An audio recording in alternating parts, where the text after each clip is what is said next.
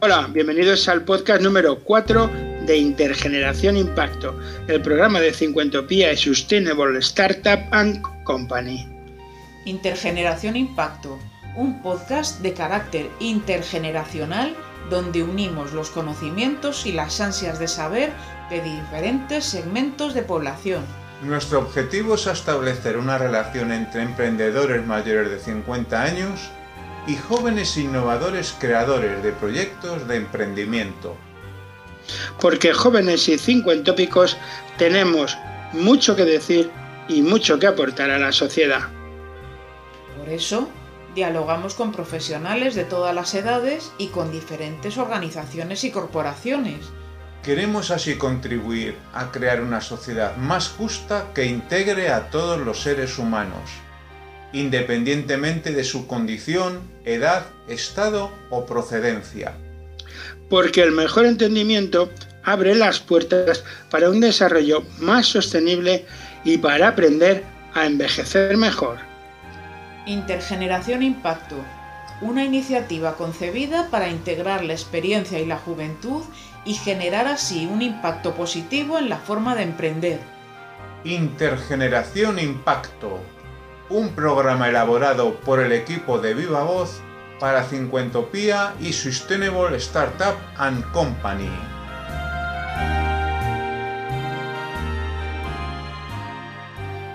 Cada semana en Integración Impacto abordamos un tema que nos permite reflexionar sobre las distintas transformaciones que suceden en la sociedad y que afectan a todos en general y de manera particular a los jóvenes y a quienes ya hemos cumplido los 50 años.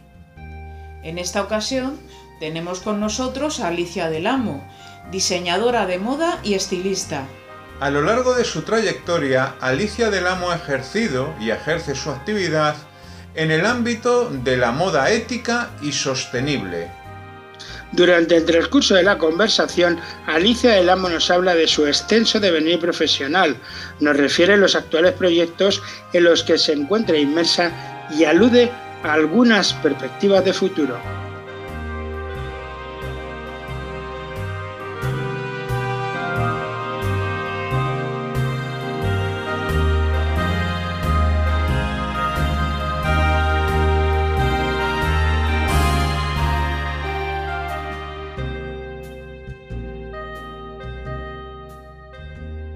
La entrevista, eh, charla que mantenemos con Alicia del Amo, me vais a permitir, los que nos estáis escuchando, que empiece con unos versos que, que ha elegido nuestro compañero David Parra para publicar en Cincuentopía y que dicen así, son unos versos de un poema de Álvaro Mutis eh, eh, llamado Ciudad y que dicen un llanto, un llanto de mujer interminable, sosegado, casi tranquilo.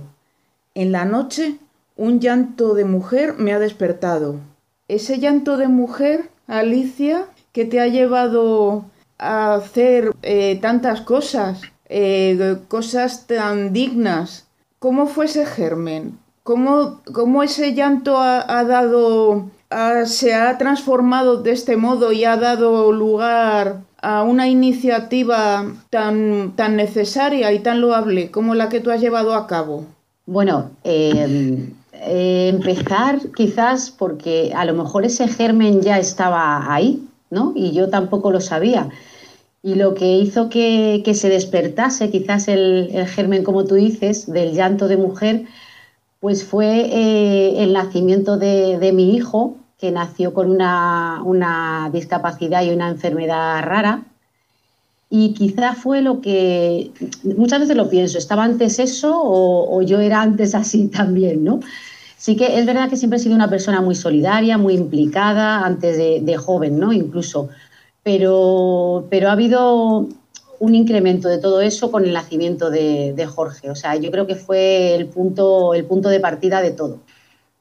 De hecho, es, eh, pues bueno, ahí, ahí, ahí empezó, empezó todo. Yo vengo del, mundo de la moda, estuve trabajando en el mundo de la moda muy superficialmente, o sea, porque es verdad que es un mundo muy superficial y me hizo cambiar totalmente, totalmente eh, el concepto que tenía del mundo, del mundo, del trabajo, de todo. Dio un giro de 360 grados mi vida y ese fue realmente el punto de inicio de todo.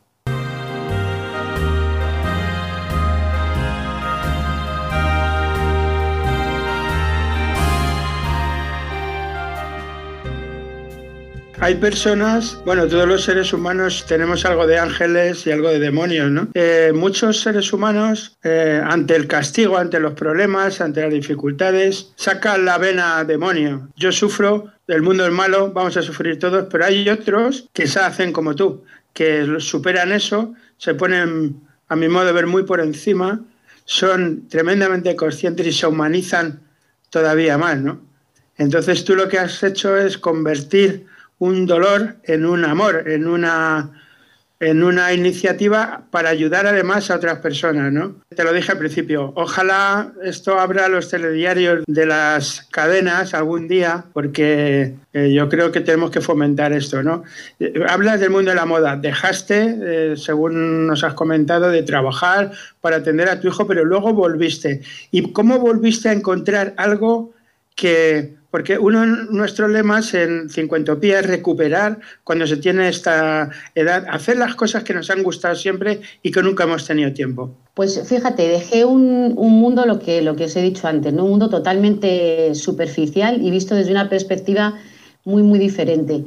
Cuando lo recuperé, lo recuperé ya, pues como os decía el otro día, con una mochila cargada de experiencias personales que me hicieron eh, cogerlo desde otro lado totalmente distinto. Entonces, eh, yo pensé, ¿y por qué no aplicamos todos los conceptos que yo he aprendido durante todo este tiempo, ¿no? de, ayuda, de solidaridad, de inclusión? ¿Por qué no se pueden aplicar a, todo a todas las áreas de, la vida, ¿no? Y de, a todos los trabajos y a, toda, a todos los empleos, a todas las empresas. Entonces fue desde ahí desde, que, desde la que empecé. y fíjate, al principio cuando comencé la primera marca que, que saqué que mi intención era directamente incluir a las personas con discapacidad en todo el proceso de creación, desde el principio hasta el final, hasta que fueran modelos, o sea, no solamente modelos, ¿no? Como ahora estar en muchos sitios, no, no, o sea, desde el principio hasta el final. Pues un, por aquel entonces un gurú de estos de, de la moda, un fotógrafo muy famoso, me dijo que no iba a llegar a ningún sitio.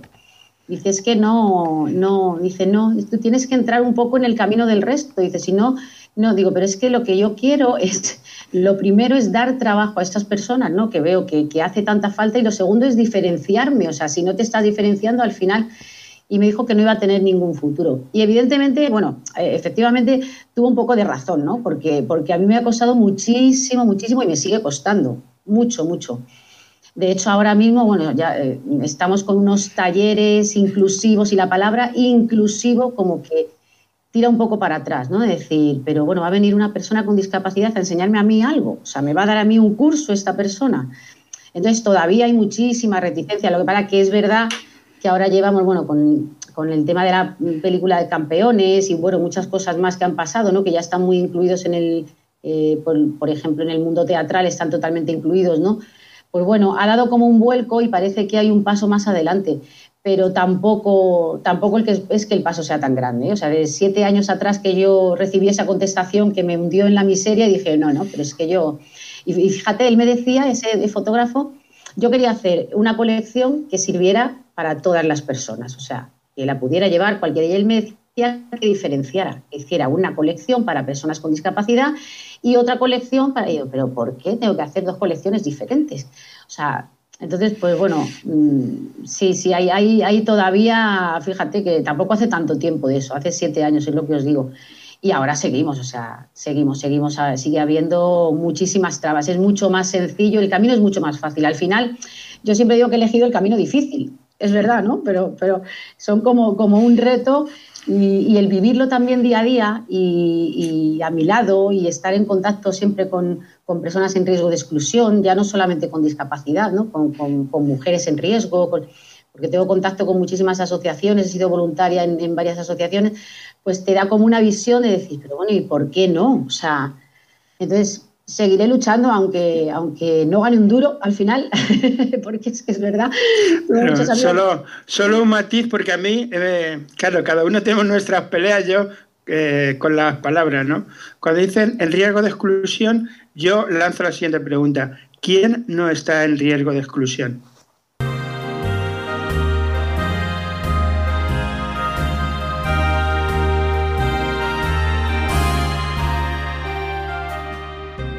Eso es. Es que, es que, ¿y quién no tiene discapacidad? ¿No? Es que son, es que al ¿Y quién no es distinto? Eso es. Nosotros estamos padeciendo ahora, perdona Charo, eh, estamos padeciendo la discriminación por ser mayores de 50 años. Como dice un compañero de esta asociación, somos caros. Cuando yo empecé no sabía y entonces era eh, súper barato, era un problema. Ahora soy caro, también es un problema. Eh, no sé si algún, no sé si empezarán a mirar el color de los ojos. Yo tengo tengo azules, menos mal. Si empiezas a hacer cachitos y a sacar, no acaban nunca. Nunca. No acaban nunca. Perdona que te haya interrumpido. no, no, y además lo que has dicho de salir caro, esa es la palabra, ¿eh? Cuando nosotros damos a lo mejor alguna charla a nuevos emprendedores y es que claro, es que una, persona con discapacidad al final tiene que venir con un apoyo que le, le, tienes que poner, o sea, como que creen que encima le va a ralentizar la producción. Es, una, es er, erróneo totalmente, porque lo que hay que hacer, por lo menos para la gente que empieza, para un, nuevo emprendedor, ¿no? un chaval joven que comienza, desde el principio incluirlos en tu proyecto. Entonces tú ya empiezas a rodar con él directamente a ese ritmo, ¿sabes? Entonces nunca vas a ver una bajada de, de ritmo, mientras que si esperas, como dicen muchos, no, es que ya cuando estemos un poco mejor, pues ya los contrataremos. No, pero es que ahí a lo mejor sí vas a ver un frenazo, mientras que si tú comienzas con ellos, empezáis todos al mismo ritmo y vais creciendo a la vez.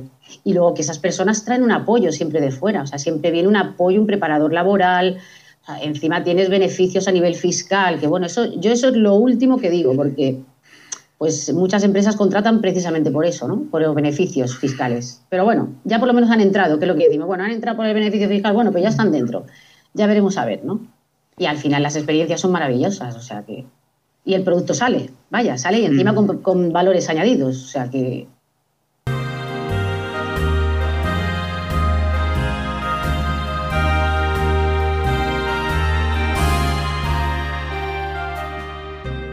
todavía no hemos mencionado el nombre de, de, la asociación. Eh, nos gustaría que, lo dijeras tú y no solamente eso, sino que exactamente qué perfiles eh, profesionales obtienen las personas que formáis en la asociación o a través de los talleres de la asociación. Pues mira, la asociación se llama Formadoras Capacitadas.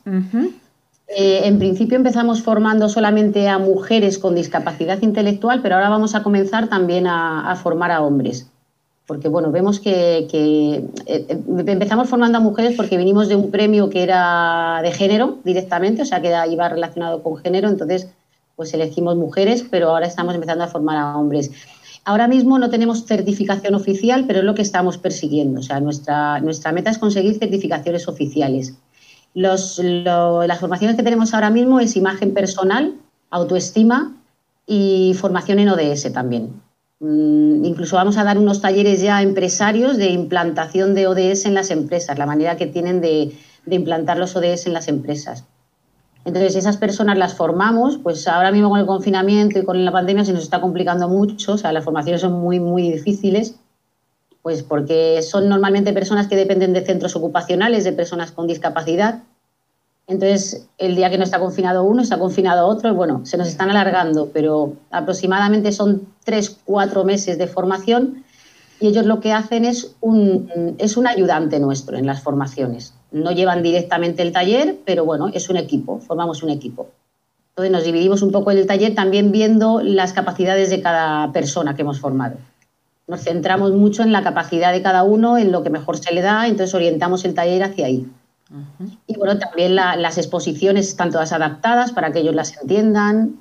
El otro día pues dimos un, taller con jóvenes y, claro, les tuvimos que explicar que lo que iban a ver en la pantalla es una adaptación para que el formador sepa explicarles las, los contenidos, ¿no? Entonces, pues bueno, es, es, una, es un buen inicio porque ellos no se esperaban para nada que una persona con discapacidad les fuera del taller, entonces fue como, llegaron allí y se quedaron así diciendo, pero bueno, esto claro, empezamos a contarles todo desde el comienzo, ¿no? Y, es que al final es un taller pues normal y corriente, pero con un valor añadido enorme, claro, de, la, luego la persona con discapacidad cuenta su experiencia profesional, su experiencia laboral o su experiencia personal, ¿no? Depende de, mm. lo interés en ese momento y bueno, pues salen de ahí con una riqueza muchísimo mayor que si fuera un taller pues al uso.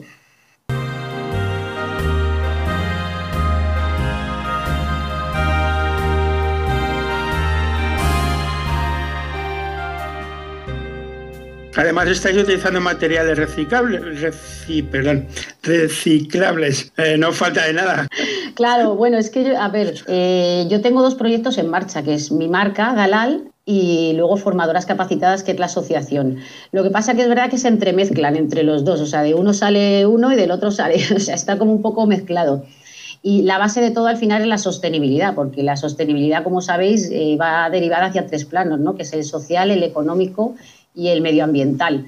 Entonces, el, medioambiental lo, tenemos pues con esa parte de utilizar materiales reciclados, pero incluso en, el, en, nuestras exposiciones, el roll-up que tenemos lo ha hecho una persona que se dedica a hacer pues todo este tipo de, de packaging sostenible, o sea, todo, ¿no? lo intentamos llevar al extremo de la sostenibilidad y la circularidad. Es difícil, porque bueno, esto es un camino, pero sí, sí intentamos que los tres planos estén reflejados, desde luego, tanto en las formaciones como en, en la marca. Yo te iba a proponer, pero que no sé si hacer ropa o no hacer ropa, pero te iba a proponer, esto es una sorpresa, Chas, que si haces ropa, todos los de Sustainable llevemos la ropa en todos los eventos. Sí, ya, fíjate, mi compa en, en formadoras capacitadas somos, somos cuatro mujeres la que, las que lo integramos y una de ellas, que es mi compañera María José, por ejemplo, hace camisetas y ya ha hecho unas camisetas para Sustainable, o sea que, tenemos ahí el enlace, sí, sí, sí. Tenemos, tenemos ahí trabajo. Hacemos, mm. hacemos ropa también, hacemos ropa mm. con tejidos sostenibles, ahora tenemos también una, una colección de upcycling, de reciclaje, de reciclamos residuos, en este caso son mangueras de bombero, hemos hecho con mangueras de, bombero que además han, han, estado en la pandemia y en, y en todo el jaleo este sí hemos hecho una colección de complementos y bueno, lo que intentamos ahí es pues, pues demostrar que, que al final la, la, circularidad es el futuro, ¿no? O sea, de que reciclar los materiales y que sirvan para algo. Esas mangueras iban a ir, pues eso, a la basura directamente, nosotros las hemos reciclado. También han participado personas con discapacidad en la elaboración de, parte de, esa colección. O sea que siempre los tenemos, los tenemos siempre metidos en medio. Las personas con discapacidad están siempre en medio de todo porque es lo que os digo, que los tres planos de la sostenibilidad intentamos que, que se puedan cumplir, ¿no? que es el plano social, el económico y el medioambiental.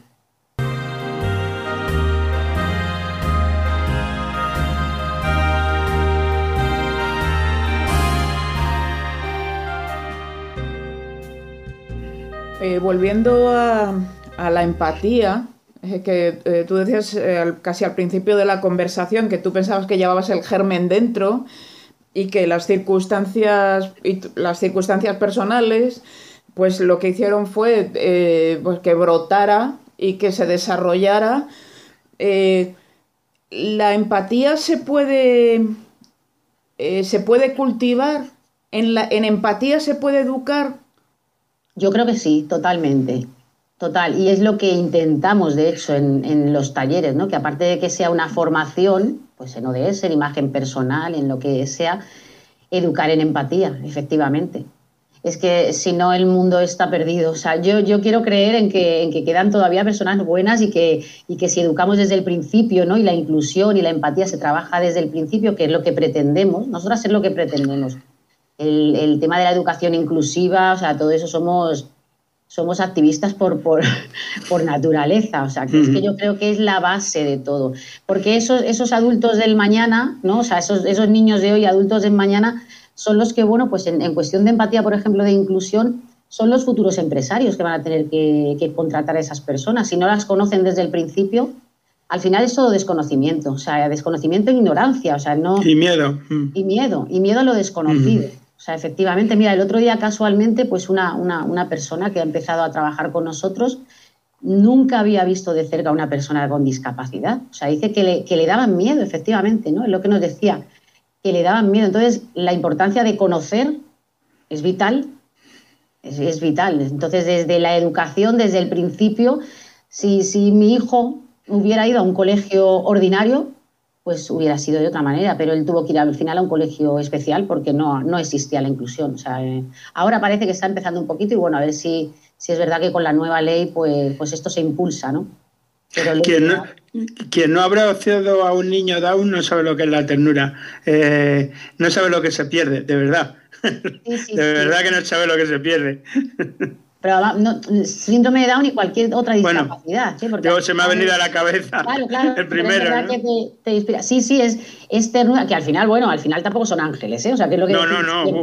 Angelitos no son, ¿eh? no, no, no, son personas como todos, como todos. Efectivamente, efectivamente. Son igual de personas, claro. la transparencia que tienen ellos no la tenemos nosotros. O sea, la transparencia, el decirte lo que piensan en ese momento, el ser claros en el contar, o sea, no lo tenemos nosotros. Entonces tenemos muchísimo que aprender de ellos, muchísimo. La, la ligereza, la, no, sé, es, es, nosotros en las formaciones disfrutamos muchísimo porque es que no tiene nada que, no hay seriedad, o sea, a ver, qué deciros, seriedad hay, ¿no? Sí, sí, sí, sí, se entiende perfectamente. Pero, es como, como un disfrute en general. Hay alegría. Alegría, y luego están tan contentos de, de, conseguir algo, o sea, de que alguien les escuche, pues porque al final todo el mundo ha hablado por ellos toda la vida. O sea, siempre han hablado por ellos, sus padres, sus educadores, y que sean ellos los que estén formando a otras personas.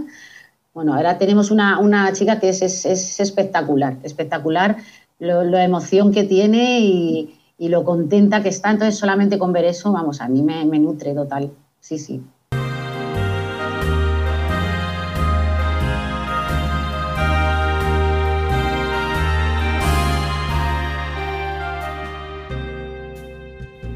Eh, eh, perdona, eh, bueno, perdona, Anselmo, que te, No, no, es que me, encanta que sea precisamente en temas de moda, porque siempre, claro, ¿qué imagen, yo que soy un absoluto desconocedor, qué imagen tenemos de la moda? Pues algo muy glamuroso, como muy superficial, pero es muy importante, es muy importante la forma en que nos presentamos a los demás, ¿no? Y entonces me encanta que esto sea precisamente en un espacio que aparentemente es muy superficial, que no es cierto, ya lo estoy diciendo, pero, pero eh, que no es tan serio, entre comillas, como podríamos pensar de otros sectores, ¿no? Por eso creo que es doblemente interesante. Sí, sí, sí, sí es superficial, ya te lo digo yo. O sea, el mundo de la moda es superficial. Sí, sí, vamos, yo lo he vivido desde dentro. No, no quería yo meterme. Sí, sí, vamos, ya te lo digo. Lo que pasa que es verdad que está cambiando poco a poco y eso es lo que intentamos. ¿Sabes? Desde el plano humano y desde el plano medioambiental, con la, con la sostenibilidad y la circularidad. O sea, desde la Asociación de Moda Sostenible, eh, nosotras en, Madrid, bueno, que es a nivel nacional, intentamos cambiar totalmente, totalmente eso. Es que es, es, es la idea, es que si no, vamos, yo, yo desde luego mm, la moda tal y como se conocía antes, yo no quiero trabajar en la moda así. Queremos darle la vuelta es muy difícil darle la vuelta, porque claro, detrás hay una industria, unos gobiernos, unos que les interesa otro tipo de moda. Pero bueno, ahí estamos metiendo el dedo en la llaga, las que estamos siempre ahí al pie del cañón, y poco a poco se va consiguiendo. Al final, ¿eh? yo creo que algo, y ahora con el cambio de la pandemia, con todo este cambio revolucionario que ha habido, yo creo que la gente ya se va concienciando se va concienciando en que, en que es el futuro del planeta. Es que al final es la segunda industria más contaminante. Entonces, y hay un montón de, personas, eh, pues eso, maltratadas al final por el mundo de la moda, ¿no? Que con, empleos precarios, eh, padeciendo. entonces, es, muy necesario este cambio, es muy necesario. Sí, sí, pero vamos, superficial a día de hoy todavía es. Hay dos ramas ahora mismo, ¿no? Y parece que se intentan acercar ya, también acercar y bueno, y aprovechar, porque ahora el término este de sostenibilidad como que se lo coge todo el mundo para sí y luego no todo es sostenible. No todo es sostenible, sí que está de moda. Yo, perdona, eh, con otro compañero de Sustainable, eh, de Copade, eh, hablamos también de esto, ¿no? Es decir, la, mm, hay que combatir la idea de que es mucho más caro, porque luego decimos, uy, uy, uy, no voy a pagar un euro más por un café o por una mueble o por una camiseta, y luego nos gastamos 100 euros en unas zapatillas de marca. Entonces, a ver qué pasa aquí. ¿Es cuestión de publicidad? Así es, Es que, de hecho, el, precio medio nuestro es, el precio medio de cualquier marca, ¿eh? O sea, vamos a ver, no de las submarcas al final, ¿no? Porque dices, bueno, tampoco vamos a dar nombres, ¿no? Pero te puedes comprar una camiseta por dos euros, pues sí, ahora mismo en, en varios sitios se puedes comprar una camiseta por dos euros, pero no es lo normal, porque el precio, ese precio que tú no estás pagando, alguien lo está pagando. al otro lado del mundo, ¿no? Es, es, es, que es así. Pero sí, sí, total, totalmente.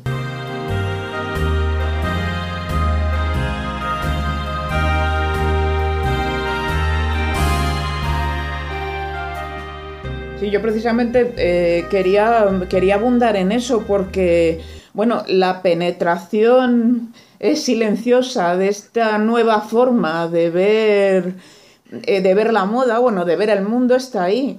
Y, la verdad es que entre quienes está calando es entre, bueno, eh, los llamados millennials.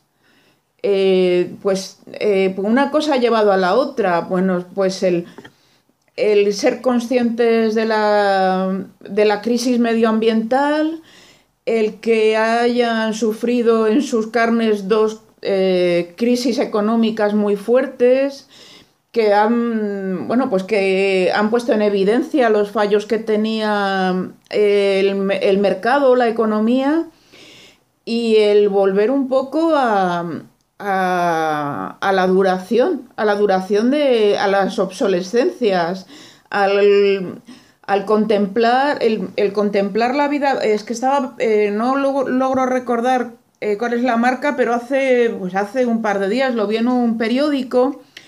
Eh, que una marca de moda, creo que era en una tienda en Nueva York, había colocado una, una máquina en la que mostraban cómo reciclaban los tejidos de la ropa que llevaban los compradores.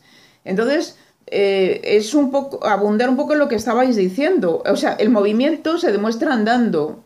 Sea, yo te demuestro que con que la, que la ropa se puede reciclar, se le puede dar otro uso, que merece la pena apostar por la ropa de calidad, por la ropa bonita, por la ropa que, la que conozcas en origen, quiénes han sido, pues desde los diseñadores hasta los productores, que conozcas que gracias a su trabajo viven dignamente. Entonces, eh, sí que es verdad que es una labor mm, lenta, pero el mensaje parece que cala. parece que va calando. Bueno, o sea, ahí estamos, ¿no? eso, es lo que, lo que estábamos diciendo, ¿no? Que al final todos se suben al carro de una manera o de otra, pero bueno, a todos nos interesa que se suban al carro, o sea, y que al final es un camino, o sea, no, no podemos desde el principio ser 100% sostenibles. Pero bueno, si grandes empresas que dices, madre mía, es que esta va a ser imposible, bueno, ya van dando los primeros pasos, ¿no? La suerte que tienen ellos, pues que todo lo que hagan se ve muchísimo más que lo nuestro. O sea, el, poder de comunicación que tienen ellos y, al público al que llegan es muchísimo mayor al que llegamos nosotros, que somos muy pequeñitos. Entonces, lo que intentamos, por eso intentamos unirnos, ¿no? Para que nos hagan un poco más de caso en todos los sitios. Pero, pero sí, hay que mostrar todo lo que haces. O sea, eso, eso sí, porque muchas veces incluso es que no sabes ni que estás haciendo algo, algo sostenible, ¿no? Que es lo que hablábamos, ¿no? Pues el tema del reciclaje, de yo tengo muchas compañeras en la asociación que hace mucho tema de upcycling, ¿no? De reciclar vaqueros y tal, y dicen, no, pues es que esto ahora está de moda, pero es que lo llevo haciendo años. Bueno, años y mm. nuestras abuelas lo han hecho de toda la vida. De toda la vida. De toda la vida le daba la vuelta a los puños de, de, las camisas y al cuello. O sea, mi padre siempre le daba la vuelta. O sea, eso, eso es reciclar realmente, ¿no? Y upcycling. Entonces, eh, es, ahora está de moda, está de moda, pero bueno, quizá empieza por una moda, ¿no? Y va calando poco a poco, que es lo que, lo que tú dices. Ahora ya hay muchos influencers que, se han metido en, el, en la rama de lo sostenible y dices, bueno, pues a lo mejor algo empieza por algo que es moda, pero acaba siendo pues algo que al final se va a implementar. Es, al final tiene que ser, es el futuro. Lo que pasa que a nosotros nos cuesta, lo que os digo, mucho el, el trabajar pico pala, pico y pala, y claro, ves que de repente saca pues una gran marca y dices, ala, este ya lo tiene ganado de un plumazo y nosotras llevamos aquí años detrás, ¿no? O sea, que pioneras somos las pioneras, pero bueno, nos está costando llegar, sí. Bueno, pues eso es lo que intentamos humildemente nosotros, eh, eh, que también es una cuestión de, comunicación, evidentemente, y entonces a lo mejor nosotros nos tenemos que juntar para, para hacer cosas, también para comunicarlas, ¿no? Eh, provocar un, un, o crear un altavoz lo suficientemente grande como para que esto no se quede. Pues claro, estas marcas efectivamente se aprovechan, pero luego hay que ver de dónde se surten. Que trabajo a toda una serie de cosas, pues claro, esto está ya todo el mundo es ecológico y no sé qué, luego a lo mejor están trabajando niños, ¿no? Entonces, bueno, pues esas cosas hay que, hay que contarlas y hay que contarlas lo, más posible y al mayor número de gente posible y en eso estamos intentando humildemente contribuir desde este, desde este panorama. Yo, eh, es que, en fin, eh, te lo dije al principio, estas cosas tendrían que abrir los telediarios. No sé cómo si lo conseguiremos alguna vez, pero yo creo que si no sucede esto, mal vamos a ir, ¿no? En el futuro. Hmm. Así, así, así es, así es, hombre. Yo, yo espero, espero que sí.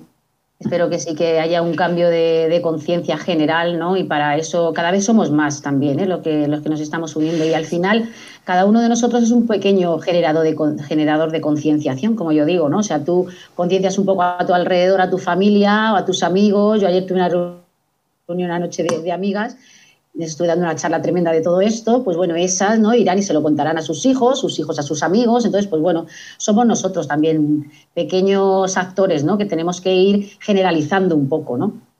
Entonces es muy, es muy mm. importante por eso la concienciación a nivel individual, aunque sea, ¿no? A nivel de talleres, de cursos, de decir, bueno, pues han venido 10 personas, esas 10 personas ya se han llevado el mensaje, ¿no? Que llegarán a su casa y se lo contarán a su pareja o a sus amigos o a su...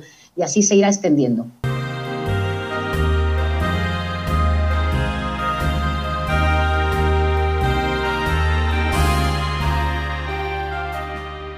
Hablando de actores, eh, no hemos mencionado que tuvisteis la oportunidad de vestir a, Gloria Ramos, a una de las actrices de, de, Campeones, que es la primera actriz con una discapacidad que fue nominada al Goya Actriz Revelación. Eh, era eh, en el papel, eh, creo que interpretaba el papel de Collantes en, la película y que además, bueno... su personaje increíble. pero su vestido además es que representaba todos estos valores que hemos, de los que hemos venido aludiendo en la charla, incluso las, las joyas que llevaba el vestido, ¿no? También las se habían fabricado, habían sido fabricadas por, por personas con con una discapacidad. sí, fue, fue una apuesta grande. Además, dijimos, esto tiene que ser como un. O sea, ella tiene que ser el escaparate absolutamente de, la inclusión, ¿no? Entonces rizamos ahí el rizo, además mucho, ¿eh? mucho. Eh, pues los tejidos eran sostenibles ¿no? del, vestido y luego las joyas, pues dimos una formación a personas con discapacidad de, sobre joyas bereberes. Yo tenía, bueno, mi, mi ex socio ya no, pero es, eh, era mi socio, era joyero bereber y entonces dijimos, ¿y por qué no podemos darle? Claro, esto fue, nos dieron la noticia de que la vestíamos dos meses antes, entonces en dos, tres meses, en dos, tres meses hacer un taller encima con personas con discapacidad y luego además es que fue todavía más complicado porque cuando llegamos al centro a, ver a las personas, ¿no? Pues Allende López, que es la, es la mediadora entre campeones y el mundo de la discapacidad, ¿no? Me dijo, no, pero es que vamos a rizar el rizo. Dice, no van a ser personas con una discapacidad leve, sino con grandes necesidades de apoyo. Y a mí cuando me abrió aquel aula y vi personas en silla de ruedas, encamadas, yo dije, ¿y cómo vamos a lograr hacer una joya? Bueno, pues se hizo. Se hizo, hicimos una cadena cada uno, estuvimos primero investigando a ver cuáles eran las capacidades que tenía cada uno, ¿no? Pues si uno solamente movía los dos dedos pulgares, el otro movía, bueno, pues este va a cerrar, el otro va a limar, el otro va a lavar. Hicimos una cadena y salió la joya, o sea, eh, Gloria lució su joya. Entonces, claro, imaginaros todos los valores que portaba Gloria esa noche, que fue una pena porque no tuvo toda la difusión que debiera. Eh, luego luchamos mucho porque, bueno, yo eh, eh, incluí en el, fue un, proyecto, ¿no? Incluí en el proyecto a, algunos artesanos, por ejemplo, los, el calzado lo hizo Calzados Franjul, que son unos artesanos de toda la vida de, Madrid y ellos que tienen así más, más, contacto con todos los medios de comunicación y todo, lucharon muchísimo porque se viera, porque al final dijimos, era la mejor vestida de la noche porque lo era, y ya no solamente eso, o sea, es que llevaba unos valores encima que no los llevaba nadie. Y sin embargo, pues por los cánones de belleza que tenemos establecidos, ¿no? que, al final nos rigen a todos, ¿no? pues fue, tuvo muy poca repercusión para lo que nosotros deseábamos que hubiera tenido. Entonces ahí sí hubo, hubo como un sabor agridulce, ¿no? De decir, pero ¿por qué? ¿Por qué? O sea, es mujer con discapacidad, la primera mujer con discapacidad nominada a un Goya. O sea, es que era, era, ha sido histórico, o sea, ese hecho fue histórico. Y, bueno, pues quedó ahí como un poco de un sabor, pero vamos, la experiencia fue maravillosa, o sea, porque bueno, Gloria es la, es la caña, es la caña, es súper simpática y luego estuvimos allí también en los Goya, claro, vistiéndola, fue, fue maravilloso, maravilloso, la verdad es que la acogida por, la, por, por el director, por Javier, por todos, fue espectacular. Y para mí fue mucho, mucho, porque yo no, no pensé de verdad ese día cuando fuimos allí a ese aula que fuéramos capaces de sacar la joya de allí. Entonces ahí quedaron demostrado tantísimas cosas, o sea, tantas cosas quedaron demostradas. Si ellos pudieron hacer esa joya, ¿qué no pueden hacer? O sea, ¿qué no pueden hacer? Lo que hay que hacer es buscar la capacidad de cada uno al final. Pues si es que eh, pues vosotros sois, ¿no? Trabajáis en la radio porque se os da bien trabajar, ¿no? En eso, transmitir. Pues yo en la moda porque se me da bien dibujar, coser, diseñar, no sé, cada uno. Entonces, pues ellos igual tienen sus capacidades. Lo importante es encontrar la capacidad. Entonces, en ese momento encontramos, pues eso, la capacidad de cada uno y fueron capaces de hacer un trabajo final espectacular.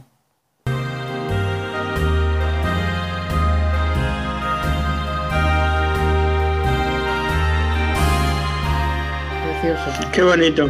Es tenemos la sensación, yo me estaba emocionando cuando estabas contando, porque me imagino la escena de aquella habitación. Y entonces eh, me surgen dos sentimientos contrapuestos. Por un lado me emociona y por otro lado me da una rabia tremenda que los medios de comunicación, porque es como que hay que andarles mendigando siempre, que te saquen cosas, no seremos, pero tenemos que hacer nosotros, una, toda la gente que estamos en esto, eh, contar estas cosas y conseguir que lleguen a más gente, porque y no estar dependiendo de la sensibilidad de la gente que no sabemos dónde la tiene, ¿no? Si es que la tiene, pero es un poco esta pelea de este podcast, ¿no? Solamente viendo a esa gente que a lo mejor solo mueve dos dedos, pero que ha sido útil moviendo esos dos dedos. Eso es. Ha sido parte de todo un trabajo, ¿no?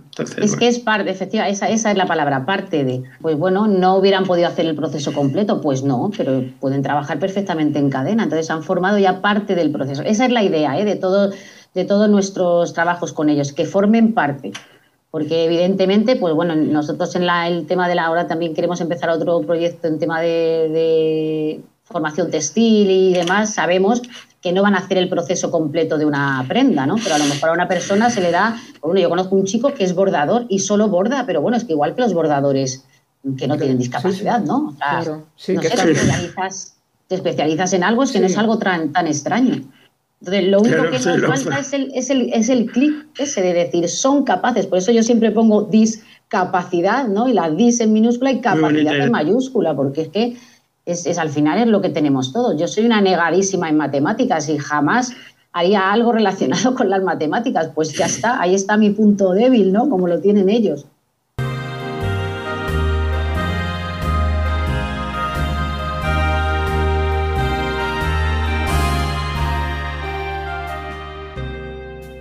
Eh, eh, Gracias. jo, a vosotros, estaría bueno, vamos. Nada, nada, gracias a vosotros. Muchas gracias. Por, dar voz, más que nada por dar voz, pues eso, porque a veces estamos, intentamos, ¿no? Pero no nos escucha nadie, que es lo que, es lo que mm. os digo. Pero bueno, lo importante de esto es que no fuera noticia todo esto, es lo que hablamos. O sea, al final, el, tema de la inclusión es cuando, pues, cuando dicen, ah, es que este, fíjate, tiene discapacidad y, y ha estudiado dos carreras, o sea, como si fuera algo, pues bueno, pues oye, el día que no sea noticia eso, realmente ya habremos llegado a la verdadera inclusión. Pues nada, muchísimas gracias. Espero que no sea, que sea la primera de otras muchas. Eh, muchísimas gracias, un placer tenerte, haberte tenido aquí y por mi parte nada más. Bueno, a vosotros, muchísimas gracias a vosotros lo que os digo, por dar, por dar voz y por, y por ayudarnos entre todos, que es lo que es lo necesario, ¿no? Que, que al final creemos equipo y nos ayudemos entre todos. Por supuesto. Mm. Pues aquí tienes un altavoz. A tu aquí tenéis un altavoz a, vuestra disposición, te lo decimos a ti en persona. Y bueno, pues eh, trataremos de, de predicar con el ejemplo y bueno, y de poco a poco ir ofreciendo una imagen distinta y mucho más completa de lo que es una persona. Es Simplemente es, eso. Es básico, es persona, ya está, tú lo has dicho. Ya está. Persona, ya está, todos somos personas, todos somos diferentes, efectivamente. Pues muchas gracias, Alicia.